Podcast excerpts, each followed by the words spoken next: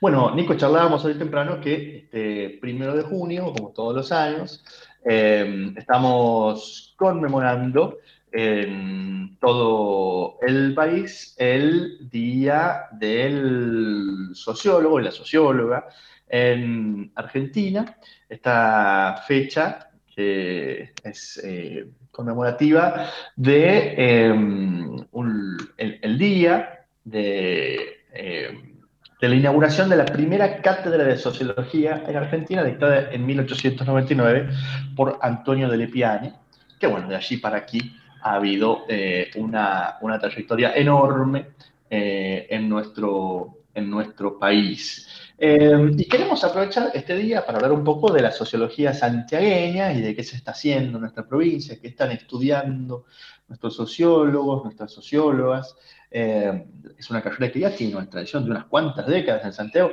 La sociología, esto, mucha gente no se acuerda de esto, pero en realidad empezó a dictarse la carrera en la Universidad Católica, después se abrió aquí en la Universidad Nacional, eh, y hay ya varias generaciones de sociólogos y sociólogos destacadas en nuestra provincia eh, que están desarrollando sus actividades tanto en la docencia como en la investigación y también en el, eh, en el sector público. Pero queremos charlar con las, nuevas generaciones de sociólogos, de sociólogas que están eh, saliendo y por eso vamos a conversar con los, me parece que creo, si no, ahora me lo recuerdo, que son nuestros dos últimos graduados de sociología y que además me parece que son graduados de pandemia. Ahora nos van a contar porque estamos con Verónica Díaz y con Mauricio Suárez, eh, graduados muy recientes de, de nuestra universidad. Hola Verónica, hola Mauricio, ¿cómo están? Bienvenidos.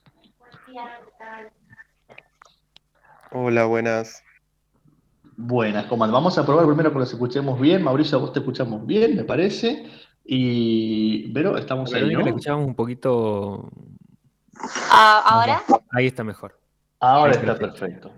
¿Cómo están ustedes? Ustedes son, son, son pandemials, ¿no? Son sociólogos graduados en pandemia. Sí, sí, todo el proceso de, bueno, de lo que ha sido hacer la tesis y y recibirnos así en pandemia. ¿Y, cómo, ha sido esa, experiencia? Eh, además de extraña, ¿no? Bueno, yo he terminado de cursar, de rendir mi última materia el, creo que ha sido el 14 de marzo de 2020, eh, justo antes de que cierren todo. Y del proyecto de investigación y toda la tesis ha sido dentro eh, ya de, de estos contextos.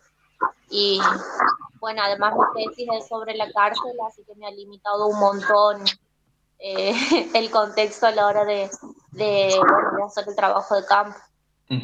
Ahora nos, va, nos, vas a contar un poquito porque vamos a entrar sobre, sobre esos temas, Verónica. Son temas, además, además nos, nos gustaba la idea de invitarlos ambos porque son temas de, suma actualidad, como es la situación de, las cárceles en nuestra provincia, en tu, caso de, creo que es del penal de varones, pero también de la lucha campesina. Mauricio, vos has estado trabajando en ese tema también. Hola, buenas. Sí, sí, así es también. En mi tesis he trabajado con, bueno, la construcción de memorias e identidades campesinas y es una temática que vengo trabajando hace un par de años. Nos gustaría conocer un poquito, porque hay un famoso libro, que creo, no, me acuerdo si es de Bauman o de François Dubé, que se hace esta pregunta de ¿para qué sirve un sociólogo? ¿no? que, también este, uno, el, que quizás quien no está en el tema también se lo pregunta, eh, pero la verdad es que sirven de mucho porque nos ayudan a entender y a comprender cosas que desde el sentido común las vemos quizás de, manera muy, muy lisa y llana y no, y no en, su, en su complejidad.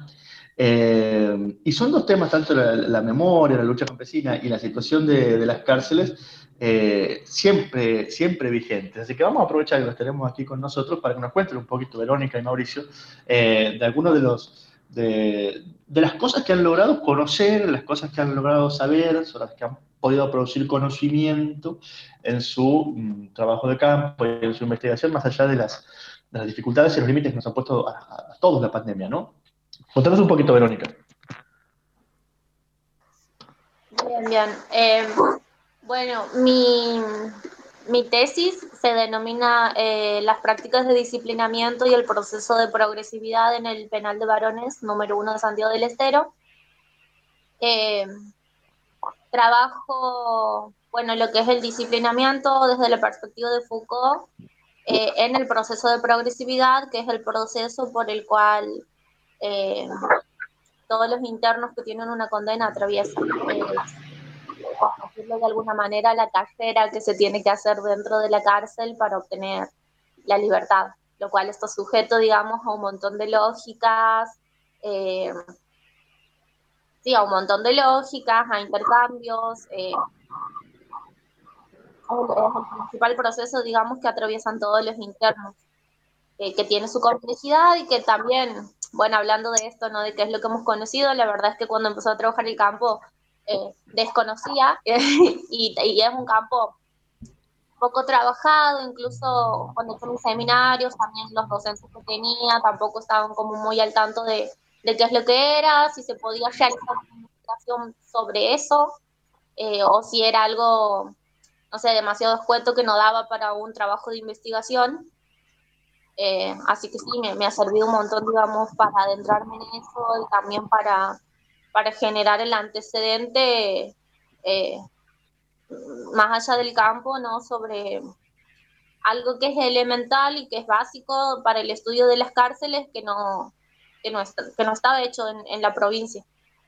Como pasa con, un montón de temas. Vos decías recién eh, algo que desde afuera, e, e, estas prácticas y esta, carrera, entre comillas, que tienen que hacer eh, los presos, eh, para conseguir la libertad. Y uno diría, bueno, no, es algo que hay que conseguir. Uno tiene la condena, ¿no es cierto? Lo que uno se imagina de afuera. Entra, cumple la condena y sale. Pero adentro, ¿qué es lo que pasa? ¿Cuáles son esas prácticas, esas cosas que, ocurren? Eh, bueno, lo que las prácticas de disciplinamiento Cuando un interno ingresa y bueno, recibe condena, empieza el proceso de progresividad que tiene eh, tres etapas, tiene tres periodos. Tiene el periodo de observación, el periodo de tratamiento y el periodo de prueba. Eh, les hace un diagnóstico y en función del delito, eh, en función del comportamiento que tengan, de los resultados de los diagnósticos eh, psicológicos,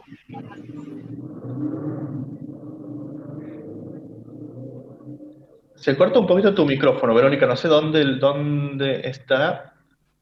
Lo que estoy medio lejos. Ahí está. Eh, eh, bueno, en el periodo de observación, digamos, se les realiza un diagnóstico y de este diagnóstico eh, se decide dónde se los va a ubicar. Aquí también yo trabajo en, función del disciplinamiento porque se juega mucho, digamos, en función de qué tanta disciplina tenga este sujeto y de qué tanto cumpla con las pautas de la actividad, los privilegios que va a tener dentro de la cárcel en función de dónde va a estar ubicado, por ejemplo, no es lo mismo estar en un, en un pabellón que tiene el baño afuera o que es un pabellón conflictivo eh, con condiciones de habitabilidad. De entrada, digamos, se pone en juego eso, dónde, dónde va a pasar eh, la primera etapa eh, el interno en función de, del diagnóstico que se le hace cuando pasa el periodo de tratamiento, que es el periodo más largo, este periodo tiene tres fases, que es la fase de, de la primera fase es la de confianza, eh, no, para la fase, la primera fase, bueno, tratamiento tienen fase de confianza y fase de consolidación. Y ahí ellos, digamos, la institución les pone pautas, digamos, tienes que cumplir con esta tarea, mira, ya no es que se los obliga, pero si, por ejemplo, se les dice, anda a la escuela o hace este trabajo eh, y, se niegan, digamos, como parte del tratamiento a hacerlo, entonces no van a avanzar en el proceso de progresividad. Claro, eso tiene consecuencias en su, en su, vida cotidiana dentro.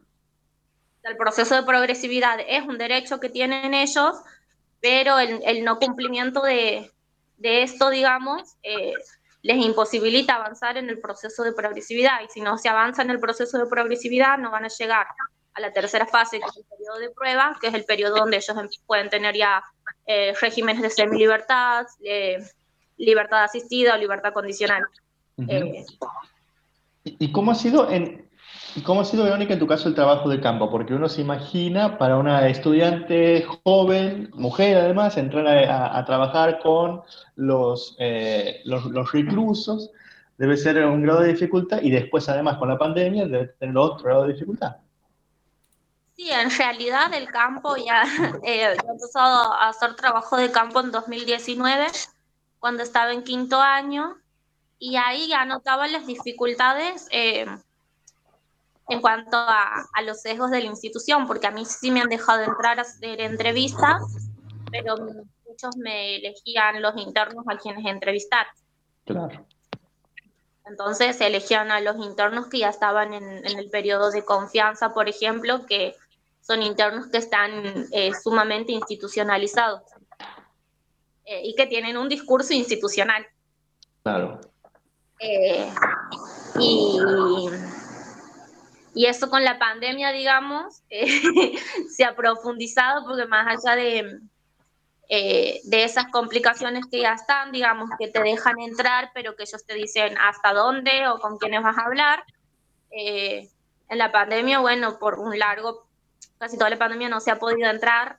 Eh, yo realmente ya en pandemia he hecho, hecho muy pocas entrevistas y sobre todo las entrevistas que he hecho han sido al personal eh, penitenciario, a los profesionales y a los agentes penitenciarios, eh, lo cual también le ha dado como un enfoque a mi tesis que no, ha sido, digamos, el que hubiese querido o el que hubiese sido el ideal para mí, porque también estaba como sujeta al discurso institucional. Y, le ha dado, digamos, ese enfoque y bueno, no me ha permitido profundizar en un, en un montón de cuestiones. Pero sí, eh, digamos, es un campo súper complicado. Como, o sea, como, como investigador, o es un campo complicado para abordar la provincia, porque te pueden dar los permisos, digamos, pero eso no significa que vas a, a poder acceder. Obviamente que también es una lectura que que se hace, digamos. Claro, claro. Em, ahora, ahora te vamos a preguntar algo más de Verónica, pero queremos charlar también con Mauricio. Em, Mauricio, el tema, eh, la, cuestión campesina, vamos a decirle, y, la, cuestión de, los conflictos de tierra es un tema que tiene una tradición de estudio en la sociología en general, que tiene muchos trabajos eh, sobre Santiago, pero en tu caso abordado desde la perspectiva de la construcción de memoria, que me parece que hasta donde yo conozco es, es un enfoque original. Contanos un poquito sobre tu trabajo. Bien, sí, sí, en, en, el caso de Santiago del Estero tenemos una, sí, como dices, una vasta producción sobre este tipo de, de fenómenos sociales, desde diferentes enfoques, ¿no? Cuestiones jurídicas, cuestiones organizativas, políticas, enfoques históricos, ¿no? Sobre la lucha campesina, los conflictos socioterritoriales, ¿no? Y muchos trabajos en, específicamente sobre el mocase, ¿no? Que yo también lo, lo tomo y bueno, trato de darle un enfoque diferente. Eh, he utilizado, me han servido de muchísima ayuda muchísimos eh, trabajos y autores, tanto provinciales como de otras provincias, Em, bueno, que, que, que, me sirvió para contextualizar todo eso, eh, todo ese fenómeno, ¿no? Em, pero en mi caso sí, yo trato de abordar el pasado reciente del Mocase desde la perspectiva de las memorias, ¿no? Las memorias tienen que ser entendidas como una representación del pasado, ¿no? Es una, un proceso en el cual se reconstruye ese pasado y eh, se aleja de esa perspectiva del que pasado, de, que el pasado es una, una cuestión monótona ¿no? Eh, eh, y hermética, sino que desde el presente nosotros podemos repensarlo, reconstruirlo desde una perspectiva simbólica, ¿no? teniendo en cuenta eso.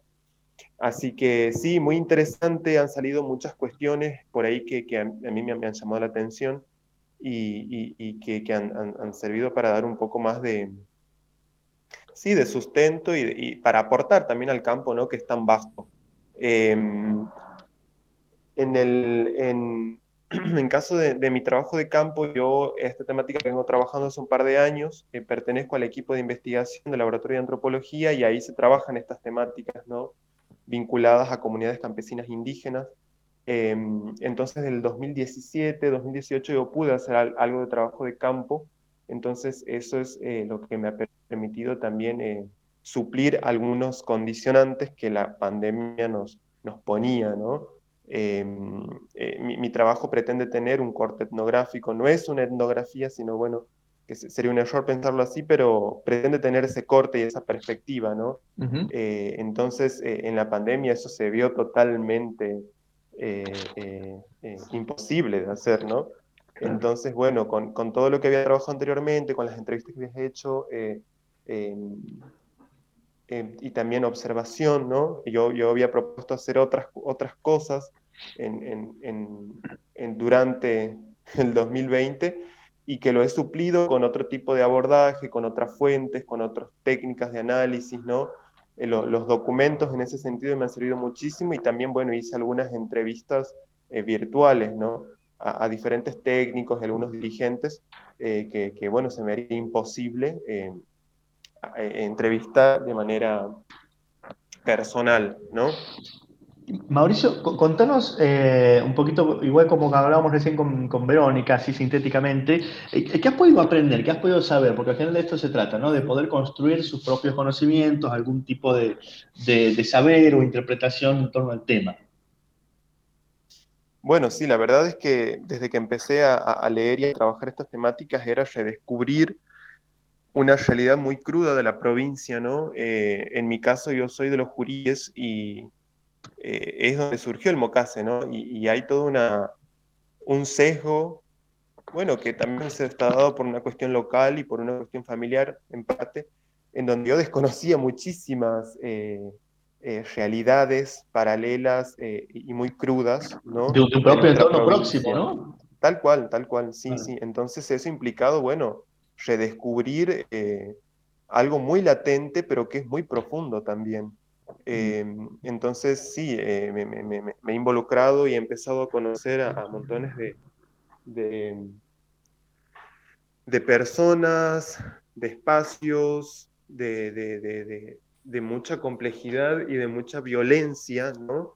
Y que es muy, muy cercana a la realidad de, muchas personas y, de y que se expande por todo el territorio santiagueño, ¿no? Los conflictos territoriales desde los 70 tienen toda una, un, fuerte avance después del, avance de la frontera agropecuaria, que bueno, es como una, una consecuencia de ello, ¿no? Eh, y se intensifica en diferentes zonas, en diferentes lugares, y, es interesante que eso se, como se lo está haciendo, que se problematice con ese sentido, ¿no? Con un sentido político y reivindicativo.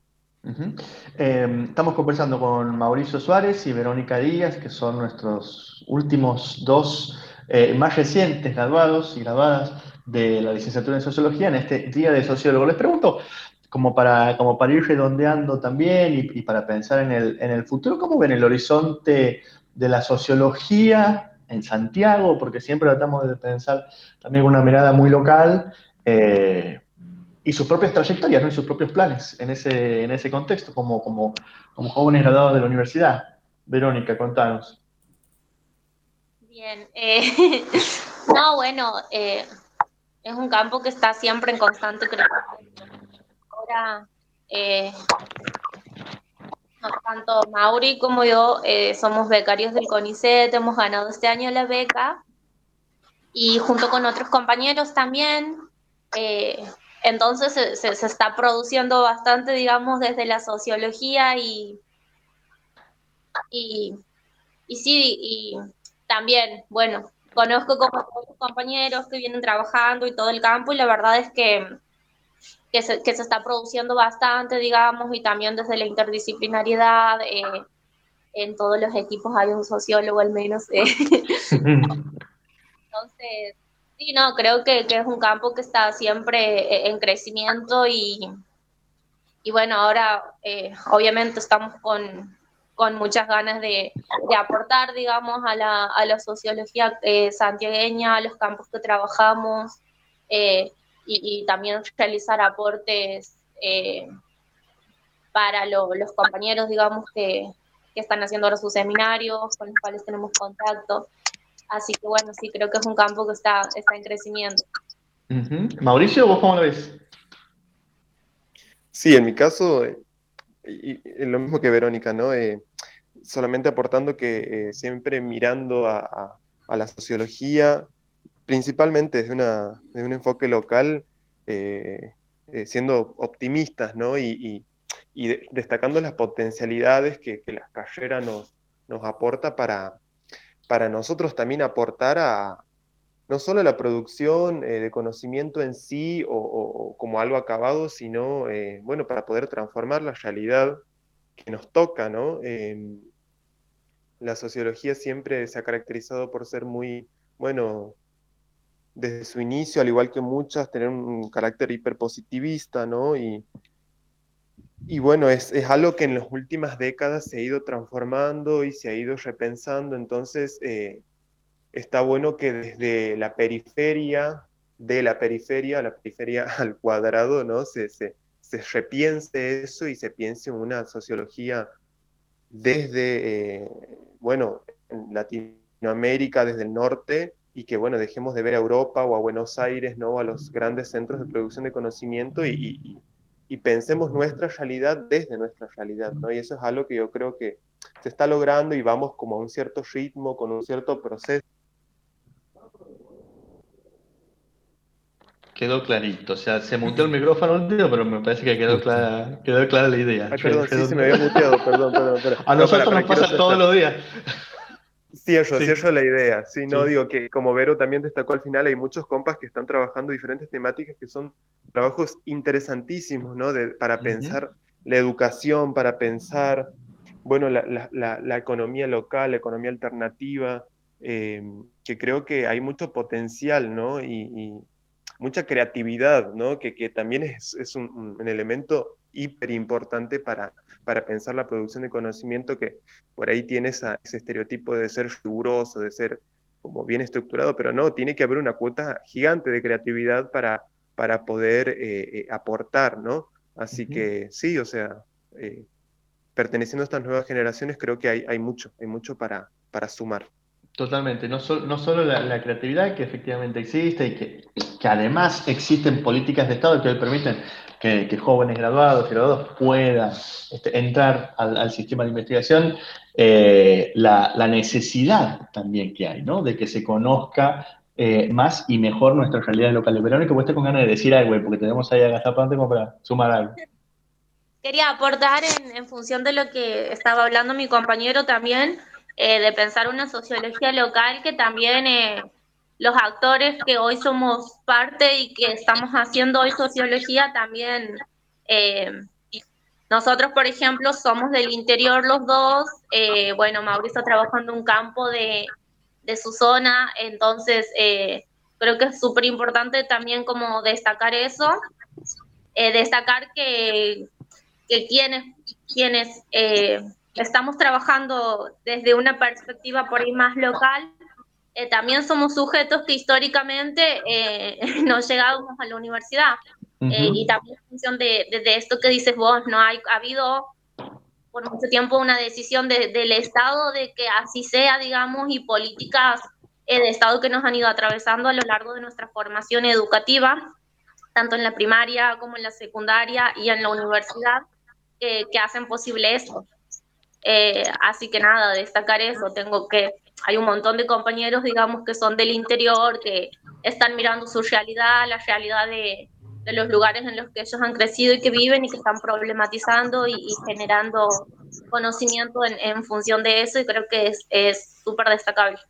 Totalmente. Bueno, nosotros para terminar hacemos lo que deberíamos haber hecho al principio, que es desearles un muy feliz día en este primero de junio, felicitarlos eh, por, sus trabajos de investigación, por sus carreras y por, bueno, por este comienzo, ¿no? En, el, en, esta, en, este inicio de otra trayectoria en el, en el CONICET y, bueno, con mucho entusiasmo también de, de escucharlos ambos eh, y, con, y con la expectativa de, de poder seguir conociendo en el futuro sobre sus trabajos, de poder leerlos, leerlas eh, y que sigamos conociendo de la mano de, de ustedes nuestro, nuestro Santiago que tanta falta nos hace. Así que gracias Verónica Díaz, Mauricio Suárez por acompañarnos esta mañana.